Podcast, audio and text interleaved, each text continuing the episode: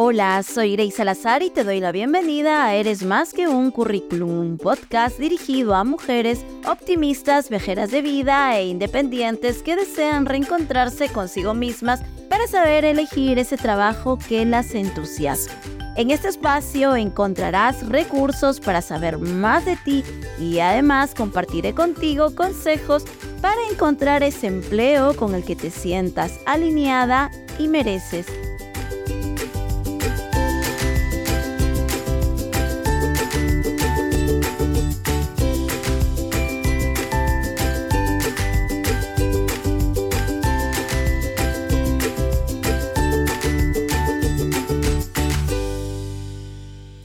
¿Llevas unos meses buscando un nuevo trabajo por LinkedIn y no tienes resultados? ¿Cuesta que tu perfil sea visitado por reclutadores? ¿No recibes mensajes de invitación o mails por parte de seleccionadores? ¿Te diste cuenta que debes cambiar tu perfil, pero no sabes qué para que sea más atractivo a las personas que están buscando candidatos? Si respondiste sí a una de las preguntas o a varias, te invito a que te quedes en este podcast. Ponte cómoda, coge un boli, una libreta bonita de esas que a ti y a mí nos gustan y prepárate para escuchar este nuevo capítulo. Y si no tienes esto a mano, querida mujer de amarillo, escúchalo entero y luego vuelves nuevamente a este episodio, episodio número 7 del podcast Eres más que un currículum. Hola, hola, queridas mujeres de amarillo, primer capítulo de este 2024 y arranco directa al grano para contarte cómo busco profesionales en mi rol de reclutadora a través de LinkedIn con la finalidad de presentarles ofertas de empleo ofertas de trabajo diversas que van desde perfiles más cualificados a menos cualificados. Por ejemplo, para que tengas una idea de lo que yo puedo hacer y buscar de manera casi diaria y semanal. A día de hoy, después de dos años como Hunter o como consultora de selección, he podido buscar de manera directa perfiles como director de contabilidad, responsable de prevención de riesgos laborales, consultor SAP HANA, por ejemplo, jefe o responsable de sala de restaurante de sector de lujo, así como también, he también he buscado otros perfiles muy relacionados a técnicos de transporte, por ejemplo, contables con SAP, contables sin SAP, mecánicos de mantenimiento, de maquinaria industrial, es decir, tengo un amplio abanico de procesos aquí a la espalda y ya no solo de estos dos últimos años, sino también de todo el historial que tengo respecto a selección y recursos humanos en todo este tiempo, con lo cual este podcast voy a estar contándote exactamente ¿Cómo hago yo para encontrar a esos perfiles a través del hunting, de la búsqueda directa y utilizando una de las grandes plataformas como es LinkedIn en este caso?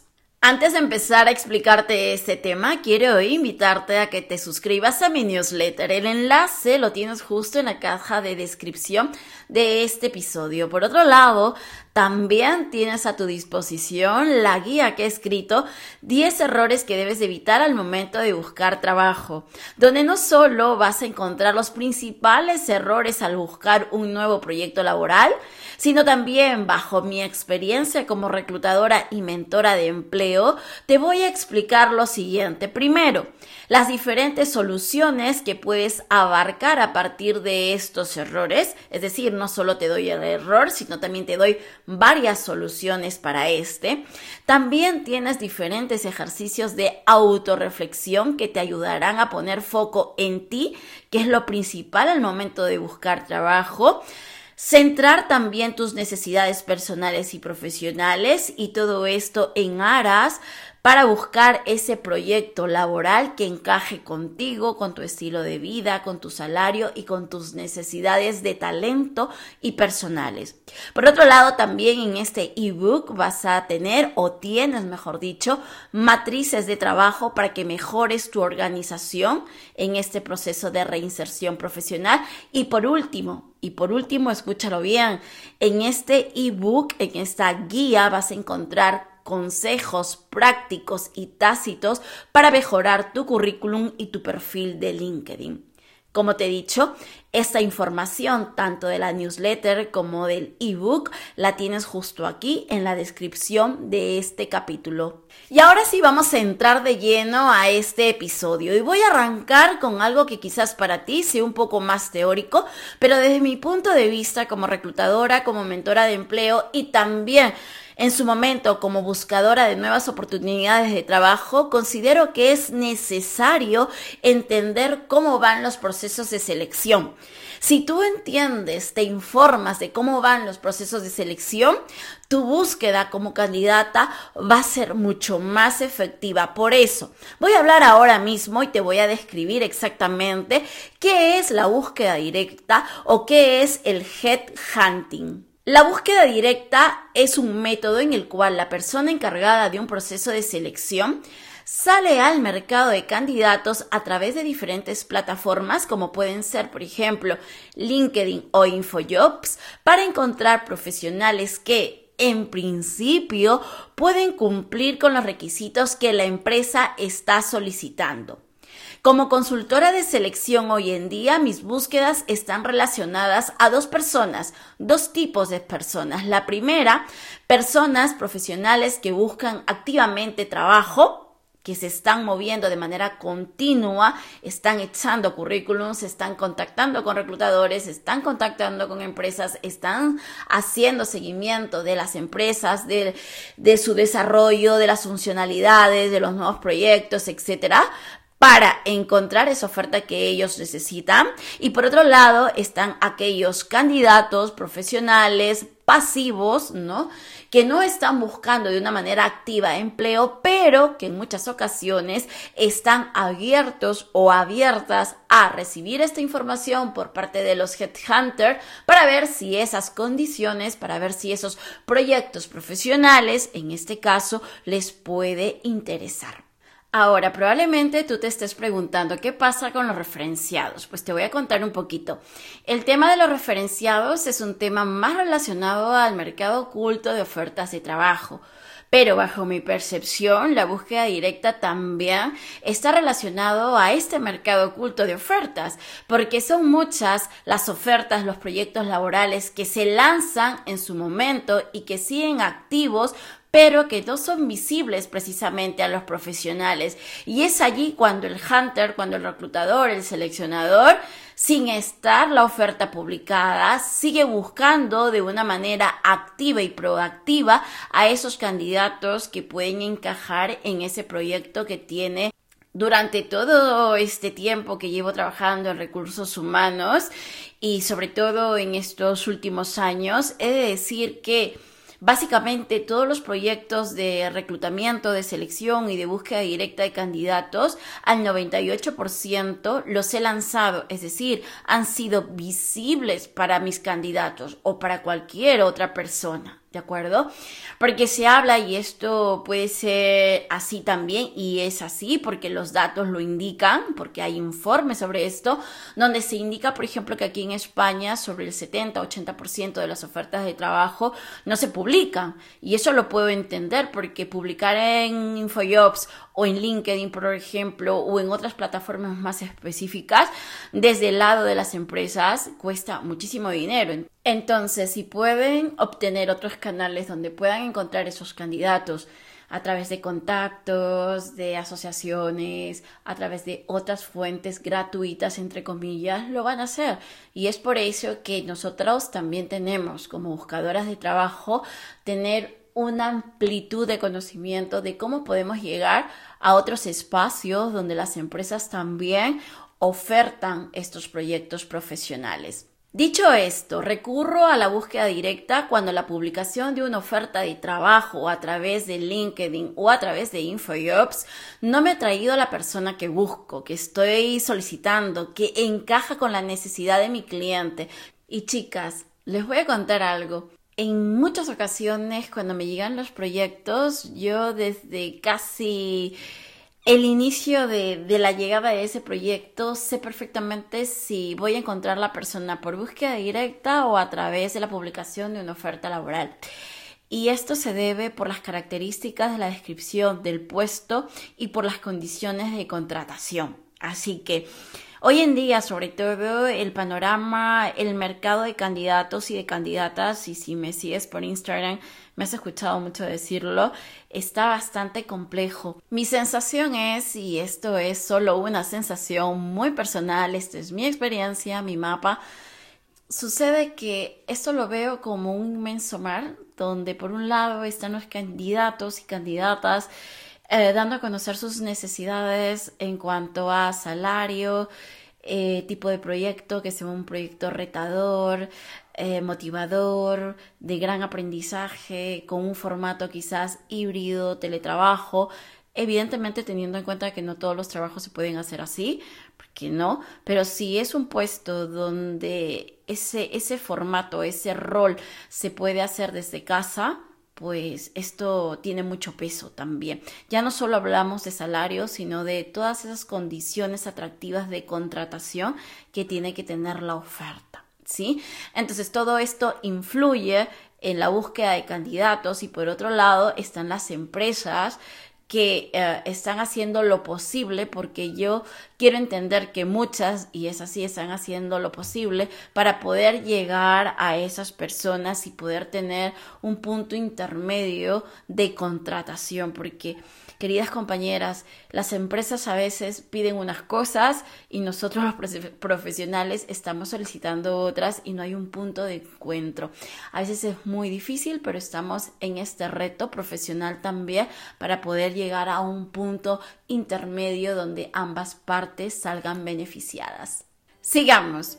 ¿Cómo hago para buscar a candidatos? Por el tipo de perfiles que busco, mi plataforma estrella es LinkedIn y tengo dos maneras de buscarlos. La primera, LinkedIn tiene un servicio de pago llamado Recruiter, orientado a profesionales que nos dedicamos a la búsqueda de talento. Debo de decir que este servicio es bastante caro, ¿vale? Es por eso que muchas empresas optan por la búsqueda directa, búsqueda de contactos para llegar a esa persona. Tenemos que tener el abanico, los canales como buscadoras de trabajo bien abiertos para poder llegar a todas esas ofertas, ¿vale? Entonces, en esta plataforma llamada Recruiter de LinkedIn, busco a las personas a partir de lo que me dice la descripción de puesto. En su apartado, en el apartado de Recruiter, em, hay una especie de formulario donde los reclutadores ponemos ciertos datos que son relevantes para que nos dé una lista de candidatos que cumplan con la solicitado, ¿vale? Por ejemplo, en este formulario yo puedo poner lo siguiente. Eh, puedo poner Madrid, empresa en la cual trabajó, podría ser por ejemplo FCC, Además, puedo añadir dónde estudió la universidad, el nombre de su universidad, año de graduación, por ejemplo, 2015, nombre del puesto que estoy buscando, imagínate tú, controller financiero, etcétera. Puedo poner una serie de palabras muy establecidas, palabras claves para que ese formulario me pueda arrojar todas esas personas que cumplen con esos requisitos. La segunda manera que tengo de buscar candidatos a través de la vía de búsqueda directa es poniendo directamente, de manera concreta, dos o tres palabras, por ejemplo, desde el buscador que tú y yo tenemos desde nuestro perfil, que está en la parte superior izquierda. Por ejemplo, yo en ese buscador que tú y yo tenemos puedo poner controller financiero, puedo poner SAP y Madrid. Y con estas palabras el buscador de LinkedIn automáticamente me va a arrojar ciertas personas que están dentro de mi círculo 1, 2 y 3. Te cuento esto de manera específica para que tu perfil de LinkedIn esté enfocado y trabajado con las palabras claves más representativas de tu puesto o sector. Y seguro que estarás preguntándome, Grace, ¿cómo yo puedo saber esto? Esto lo puedes saber haciendo una investigación primero de ofertas de trabajo vía InfoJobs y vía LinkedIn y además revisando el perfil de tus pares a través de LinkedIn o de aquellas personas que tú conoces de manera directa y que tienes confianza para que puedas ver un poquito cuáles son esas palabras claves que se están utilizando hoy en día y que tú tienes que poner ya no solo en LinkedIn, sino también en tu currículum. Me voy a situar que me estoy enrollando y me estoy yendo por otros lados. Entonces, cuando yo busco de estas dos maneras a estos candidatos por LinkedIn a través de su herramienta llamada Recruiter y a través del buscador directo que tú y yo tenemos desde la parte izquierda de nuestro perfil, me va a arrojar una serie de lista de personas que pueden ir desde las 5 hasta las 500 mil, honestamente, y a partir de allí comienzo a revisar cada perfil profesional. En algunas ocasiones me quedo en la página 345, a veces avanzo hasta la 2025 y depende un poco de cómo yo vaya encontrando a esas personas, ¿vale? Entonces, como te he dicho, con esta lista paso a revisar cada uno de los perfiles y qué es lo que pasa. Pasa que en la mayoría de los casos me encuentro algunos errores que ahora quiero compartir contigo para que los tomes en cuenta y para que tú ahora mismo vayas a tu perfil, los saques, los borres, los cambies y así tengas un perfil también un poquito más optimizado.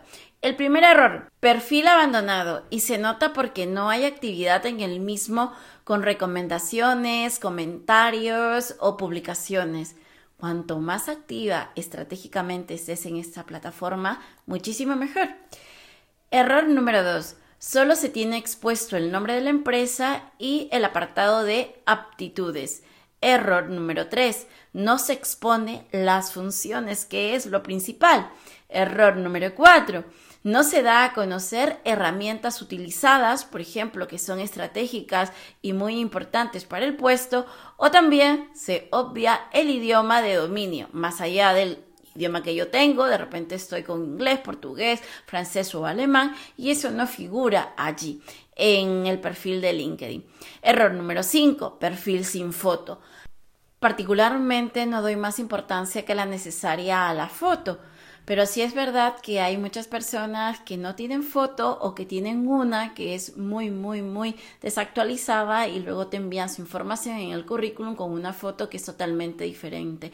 Considero yo que tenemos que estar bastante alineadas con todo lo que implica nuestra marca profesional. Y error número 6, no hay información formativa de la última experiencia o no se expone el nombre de la empresa en la que se trabaja. Y otro punto que también me viene ahora a la cabeza y que cada vez me es más frecuente encontrarlo es el siguiente, que por ejemplo en el último puesto ponen eh, determinada fecha, determinado año y ponen actualidad. Entonces yo entiendo que esa persona evidentemente sigue trabajando en esa empresa. Entonces cuando contacto con ello, eh, con ella o con él y me manda la información y luego la chequeamos juntos y juntas, ¿no? Me doy cuenta porque me lo dicen que hace medio año un año o dos años ya no están trabajando en esa empresa, pero no lo ponen porque creen que si lo ponen no les van a llamar. ¿En qué me detengo al momento de leer un perfil a través de la búsqueda directa de candidatos? Primero, que tenga número de teléfono a la mano o mail operativo. Esto es importante, por favor. Esto lo puedes poner en información de contacto en esa cajita que está en la parte superior de tu perfil o en el extracto. Punto número 2 en los puestos y funciones que desarrolló para la oferta que estoy buscando. Por esto es esencial que se tenga descrito las funciones principales de cada puesto de trabajo. Y si lo puedes poner en negrita, con emoticonos, resaltando algo estratégico, será bienvenido. Tercer punto en el que me fijo, sector en los que trabajó porque hay empresas que solicitan específicamente que los candidatos y candidatas vengan de ciertos sectores y si no tienen esa experiencia en ese sector, no pueden seguir en el proceso de selección. Yo sé que esto nos puede sonar un poco ingrato, nos puede sonar injusto. Chicas, estoy con ustedes también en muchos casos, ¿vale? Pero bueno, al final las empresas deciden con quiénes quieren trabajar. Otro punto en el que me fijo a primera vista es en el titular de tu perfil, en el titular de LinkedIn. Y este precisamente va justo debajo de tu nombre. El titular debería estar repleto, repleto de palabras claves que describan de una manera concreta también tu actividad laboral. Punto número 5. Tomo interés en la formación, estudios que tiene la persona. A veces el puesto demanda determinada formación específica y bueno, me encuentro que mucha gente tiene todo esto muy bien desarrollado, desarrollado todo el apartado formativo y hay personas que no y lo tienen en el currículum. Bueno, pero cuando se hace búsqueda directa generalmente vamos a estas plataformas y bueno, la información es la que vosotras nos dan. Punto número 6, cuando entiendo que la persona puede encajar, le envío un mensaje por el apartado de correos de LinkedIn que se llama email el cual va a llegar de manera específica a tu bandeja de entrada de tu correo electrónico. En ese caso, punto número 7, ahora sí, si tienes un móvil, sería genial. Este móvil puede ir en el extracto o puede ir en el cajón superior que dice información de contacto. Y esto de verdad eh, la mayoría de personas no lo tiene.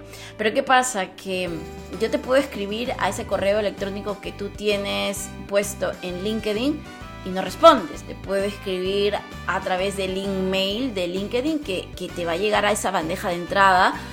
Em, del correo con el cual tú te diste de alta también en la plataforma y no hay manera que veas ese correo, con lo cual tienes correos que no están siendo operativos y si no son operativos, ¿cómo voy a dar contigo? Entonces, para mí sí es esencial tener un número de teléfono y un mail operativo para que los reclutadores te puedan contactar. Así que dicho esto, muchísimas gracias chicas por llegar hasta aquí. Mil gracias por vuestro tiempo. Si consideras que este episodio le puede interesar a otra persona, pásaselo por Instagram o por WhatsApp. Te lo agradeceré enormemente. Ojalá que podamos llegar a más mujeres. No te olvides también de calificar con las estrellas que tú consideres a este programa y lo puedes hacer desde arriba, desde las estrellitas que nos pone Spotify o Apple Podcast. Y espero que estas recomendaciones te puedan servir para mejorar un poco lo que es también tu perfil profesional y tu búsqueda de trabajo. No te olvides de si quieres pertenecer a mi newsletter y también quieres obtener, en este caso, la guía 10 errores que debes evitar al momento de buscar trabajo. Toda esta información la tienes en la caja de descripción de este capítulo. Y dicho todo esto, recuérdalo siempre, eres más que un currículum. Queridas chicas, un besito muy muy grande y nos vemos en la próxima edición de este podcast.